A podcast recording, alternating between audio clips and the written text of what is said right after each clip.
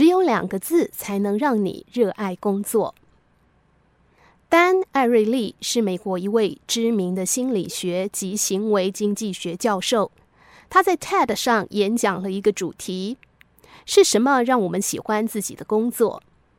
有些人觉得工作太累，薪资太低，怎样都无法喜欢这份工作。但是丹·艾瑞利告诉你，这两个字才是决定我们想法的重要因素。举例来说，登山是一项没有酬劳的辛苦事，但是很多人争着做。要爬到巅峰，路途中是充满快乐的吗？事实上，登山的过程很辛苦，要忍受低温、高山症，还有许多突发的状况。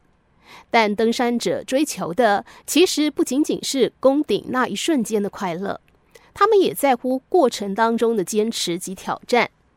这也说明着，世上还是有很多的事物，我们所在乎的不只是得到多少结果，还有中间所付出的心力。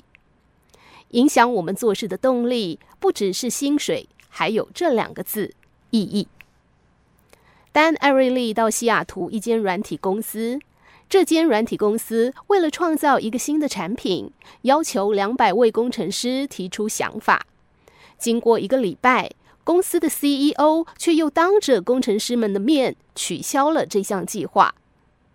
这两百位工程师非常沮丧，他们认为公司执行长不能理解他们为了这项计划努力的意义，却轻易地把这些努力直接丢弃。忽略他人的表现，就像是在他人面前把他们的努力撕碎一样差。当自己独立完成一件事情，就会觉得这件事情特别有意义。一个大头钉要十二个步骤才能完成，如果全部的步骤只由一个人做，产量会很低。但是做出来的成品，由于是独立完成的，你会觉得很有成就感，你会在乎这个大头钉。但如果第一个步骤由第一个人做，第二个步骤由另外一个人做，以此类推，产量效率自然高出很多。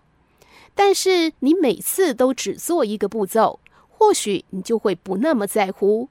毕竟你在这项产品当中并没有花费太多的力气。再举一个例子，IKEA 曾经贩卖一个快速做蛋糕的商品。